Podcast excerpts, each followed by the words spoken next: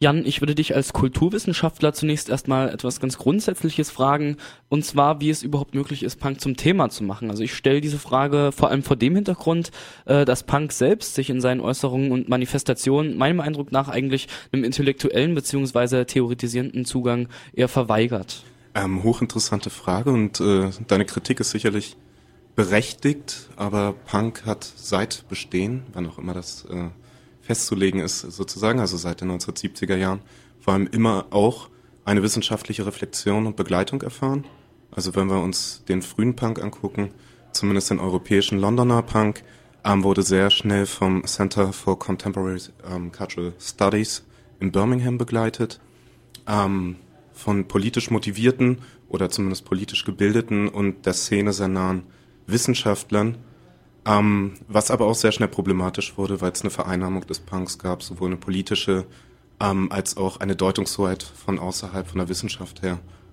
Nur was mich interessiert hat, ist nach 30 Jahren Punk, wenn man es so festlegen will, wie gesagt, äh, wir können keine wahre Geburtsstunde und keinen wahren Geburtsort festlegen.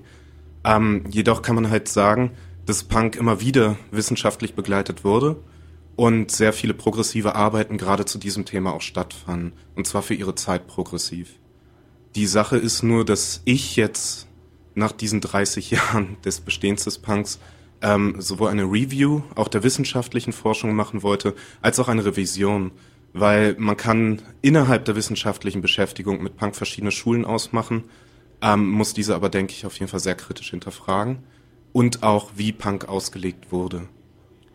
Der Untertitel deines Vortrages lautet nun von der Kritik der Warengesellschaft zur Ware der Kritikgesellschaft. Mich würde interessieren, wo im Punk du erstmal eine Kritik der Warengesellschaft ausmachen würdest. Also um diese Frage zu konkretisieren, würde ich ganz kurz eine Textstelle aus Lipstick Traces von Grail Marcus vorlesen, der in der Einleitung äh, das Phänomen Punk folgendermaßen beschreibt. Es ist bloß ein Popsong, ein ehemaliger Hit, eine billige Ware und Johnny Rotten ist niemand, ein anonymer Vorbestrafter, dessen größte Leistung bis zu jenem Tag, als er im Jahre 1975 vor Malcolm McLarens Sexboutique in der Londoner Kings Road entdeckt wurde, darin bestand, ab und zu Passanten zu ärgern. Es ist ein Witz und doch stellt die Stimme, die diesen Witz erzählt, etwas Neues im Rock'n'Roll dar und damit in der populären Nachkriegskultur. Eine Stimme, die sämtliche gesellschaftlichen Fakten leugnete und dadurch beteuerte, dass alles möglich war. Also bei Gray Marcus ist es zumindest so, dass Punk etwas ist, das innerhalb der Kulturindustrie, innerhalb des Rock'n'Roll, also auch innerhalb der Warenförmigkeit stattfindet. Dennoch weist Punk darüber hinaus als etwas, das proklamiert, dass alles möglich ist. Wie kommt das zustande? Wie kann ein popkulturelles Phänomen etwas mit einer Kritik der Warengesellschaft zu tun haben? Ähm, das ist das Interessante beim Punk und auch das Paradoxe des Punks. Und Gray Marcus zeigt das, denke ich, auch sehr gut auf und zeigt auch die paradoxe Haltung, auch persönlich paradoxe Haltung zum Punk auf nämlich zwischen Faszination und auch Abgestoßenheit teilweise. Ähm, er zeigt es auch sehr nett auf, ähm, ein Ansatz, den ich auch verfolge, nämlich, dass man Punk zurück, die Strategien, ähm, das Vorgehen des Punk in Verbindung setzt mit den Avantgarden, mit den europäischen Avantgarden des 19. und 20. Jahrhunderts, also künstlerischen Avantgarden.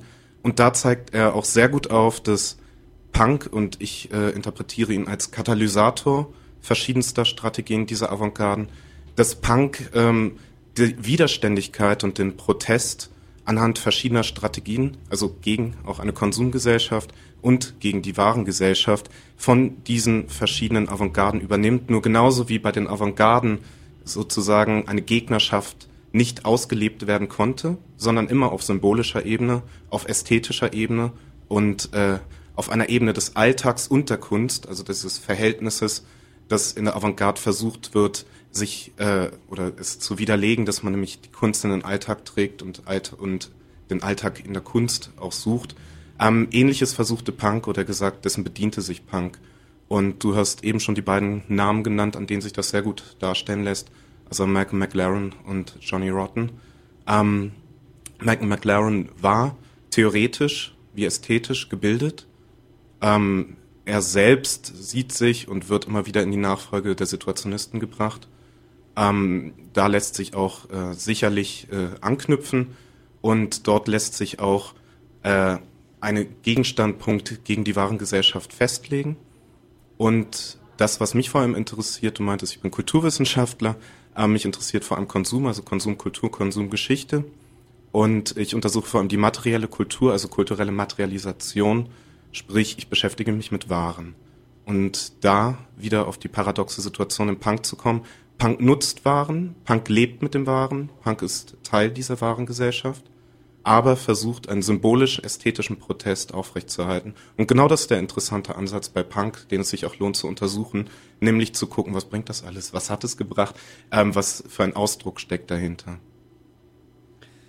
In deinem Ankündigungstext ähm, zu deinem Vortrag schreibst du jetzt, dass äh, das Motto No Future sich als überlebens- und integrationsfähige Strategie erweist, dass sich die Zukunftslosigkeit als Zukunftsentwurf erweist. Ich würde da irgendwie so eine seltsame Zeitverschiebung ausmachen. Also Punk hat ja in Deutschland in den 80er Jahren einen Höhepunkt, eine Zeit, die geprägt war von der Angst, also von der Angst vor einem Atomkrieg oder vor einem Supergau oder vor anderen Katastrophen. Ähm, der Gutbürger hat sich da so ein bisschen an so, eine, an, an so eine ordnungsgemäße Lebensplanung geklammert, während die Punks es halt offen aussprachen, there is no future. Heute scheint sich dieses Verhältnis verkehrt zu haben. Also auch wenn die Frage nach der Zukunft nicht verboten ist, sind doch sämtliche Lebensbereiche nach dem Augenblick ausgerichtet. Also ich würde sagen, die umfassende Flexibilisierung der Arbeitsverhältnisse zum Beispiel ist ein Ausdruck davon. Und die Geschichtslosigkeit der Warengesellschaft scheint sich hier also nicht nur in einer Verdrängung der Vergangenheit zu äußern, sondern auch durch das Ausblenden möglicher Folgen gesellschaftlicher Entwicklung für die Zukunft. Wo wäre aber hier die Rolle des Punk zu verorten? Also wie hat der Punk einen Eingang in diese postmodernen Verhältnisse gefunden. Mhm. Ja, das No Future ist ein Zitat des Sex Pistols, wie wir alle wissen, also ein Lied. Ähm, und es heißt in der Zeile No Future, No Future for You, No Future for Me. Also es ist einerseits ein Abgesang an die Gesellschaft und ähm, die Umstände, die die Sex Pistols in London vorfahren, er gesagt äh, in der Gesellschaft und Kultur Englands vorfahren. Gleichzeitig sagen sie auch für sich, dass es keine Zukunft gibt. Also eigentlich ein Abgesang an die Zukunft aber ich sehe Punk und gerade das sagt, zeigt uns auch die materielle Kultur und auch das Bestehen des Punks auf verschiedenen Ebenen, sei es auf der Straße, in der Mode oder auch in der Massenfabrikation äh, mit Einzelversatzstücken etc. Punk existiert noch immer auch als Lebensentwurf und das heißt, es war eine Überlebensstrategie, die eigentlich auch sehr erfolgreich war. Ähm, ich nenne es äh, das Emanzipatorische im Punk, ähm, das nämlich auch über die Ausbildung eigener Strategien im Vestimentären, also in der Kleidung oder die Kleidung betreffend, sich eine Zukunft geschaffen wurde. Diese Zukunft lässt sich auch über Vertriebswege, also Independent Mail Order etc. sehen. Das heißt, man hat versucht, gegen das System, wenn ich so platt sagen darf, anzugehen, hat versucht, Alternativen zu schaffen und durchzusetzen, meiner Meinung nach sehr erfolgreich. Und daher kann man dieses als eine Emanzipation an der Gesellschaft auch lesen. Also eine Zukunftsgestaltung ähm, mit eigenen Mitteln, mit eigenen Strategien. Dass diese wiederum rekuperiert wurde und auch der wahren Gesellschaft entspricht, ist das Paradox an dieser ganzen Geschichte, aber auch das Hochinteressante. Du hast jetzt schon von einer Rekuperation des Punk gesprochen, also von einem Aufnehmen gewisser Formen des Punk in die Kulturindustrie. Ähm, Inwiefern ist es dann heute überhaupt noch möglich, subversive Momente des Punks herauszuarbeiten? Oder ist es überhaupt möglich, sich solche Momente noch anzueignen? Ähm, die Frage ist, war es damals auch schon möglich? Also ist es möglich, das, was jugendkultureller Schock genannt wird, oder wenn wir an Benjamins Schockerlebnis denken, herbeizuführen? Ähm, das versuche ich auch aufzuzeigen in meinen Arbeiten, nämlich inwiefern die Punks mit Alltagsgegenständen umgehen und da kommt das zweite große Wort aus der situationistischen Theorie, wenn wir es situationistische Theorie nennen wollen, nämlich das Detournement, ähm, also die Entfremdung, die Zweckentfremdung ähm, oder Entwendung. Dabei ist das Interessante, dass im Punk sehr stark zu beobachten, mit Alltagsgegenständen umgegangen wird, die uns allen bekannt sind. Und dadurch, dass diese Gegenstände, wie gesagt, ich untersuche materielle, äh, materielle Kultur, ähm, verändert, entwendet, umgedeutet, hinterfragt, ähm, anders funktional eingesetzt werden, kann es zu einem solchen Schock kommen. Auch heute noch. Also das bekommen wir heute mit in anderen Erben, auch der Situationisten, wie wir sie, ähm, äh, wie es heute proklamiert wird, zum Beispiel den Culture Jammern etc., ähm, dass es noch beim Umgang mit alltäglichen Gegenständen, Sachen und Zeichen, Symbolen ähm, dazu kommen kann, dass man diesen Schock auslöst. Nur wir müssen uns klar sein, und das ist im Wort der Rekuperation ja auch inbegriffen. Es muss uns klar sein, wenn wir auf dieser Ebene des Alltäglichen agieren und wir uns der Zeichen und der Sachen unserer Umwelt bedienen, dass wir gleichzeitig diese Umwelt wiederum mitgestalten. Und deswegen, ich sprach eben von der Emanzipation, bedeutet auch dieser sogenannte subversive Umgang ähm, mit den Sachen äh, eine Beteiligung an dieser Gesellschaft und ein Umgehen. Um auf deine Frage nur kurz zu kommen, ähm, inwieweit man heute eigentlich noch vielleicht subversiv wirken könnte, wenn ich dich richtig verstanden habe, das ist sehr schwierig zu ähm, beantworten. Also wir merken und wir sehen es immer wieder in verschiedensten Kulturbereichen, in der Kunst, im Alltag, die sich sehr angenähert haben, ähm, dass man versucht, subversiv vorzugehen. Es gibt einen sehr schönen Band auch. Ähm, Subversionen heißt er, ich weiß nicht, ob du den kennst. Also Mark Terkesides hat das sehr schön aufgezeigt in einem seiner Texte, ähm, dass die Subversion eine Bedeutungsverschiebung durchgemacht hat. Subversion, also subvertere Umsturz, ähnlich der Revolution, ähm, haben wir es noch wenn wir uns die Guerillas angucken auf Kuba, in China etc., bis in die 60er Jahre können wir von einer politischen Subversion als Systemumsturz sprechen. Takesides zeigt sehr schön auf, dass das Einfließen in die Kulturproduktion, in Kunst, Alltagsästhetik, ähm, dass subversive Taktiken, die dort angewandt werden, unter anderem auch bei den Situationisten oder wenn wir uns an die Spaßguerilla in Deutschland erinnern oder was auch immer, ähm, dass die Subversion auf einmal zu einem Allgemeingut wird, ein jeder subversiv handeln kann und einem auch klar wird, dass Subversion bedeutet, dass das Umdeuten der Zeichen keine Zerstörung, kein Umsturz mehr ist, sondern ein Spiel mit Zeichen und ein Spiel mit Dingen. Und dieses gleichzeitig großartig, wunderbar ähm, diesen Vorgang der Rekuperation eigentlich aufzeigt. Es gibt dann andere, Takesides verweist darauf und Martin Doll, dass wir eigentlich äh, eine neue Einstellung benötigen, oder ein neues Vorgehen, nämlich die Subversion der Subversion. Und, äh, vorletzte Frage. Mhm. Ich würde gerne nochmal auf deinen theoretischen Ansatz zurückkommen und äh, vielleicht eine ganz grundsätzliche Frage stellen. Du sprichst äh, von einer materiellen Kultur des Punk, äh, von einem langen Gang des Textilen durch die Instanzen. Ähm, wie lassen sich anhand der Analyse von Textilien, Kleidung, Accessoires Aussagen über kulturelle Phänomene machen? Also wie stellt sich hier das Verhältnis von Form und Inhalt dar? mit welchem Blick, welchen Fokus würdest du da in deiner Analyse vorgehen? Ähm, von Karl Marx stammt das wunderschöne Zitat, ein Kleid ist erst Kleid, wenn es getragen wird.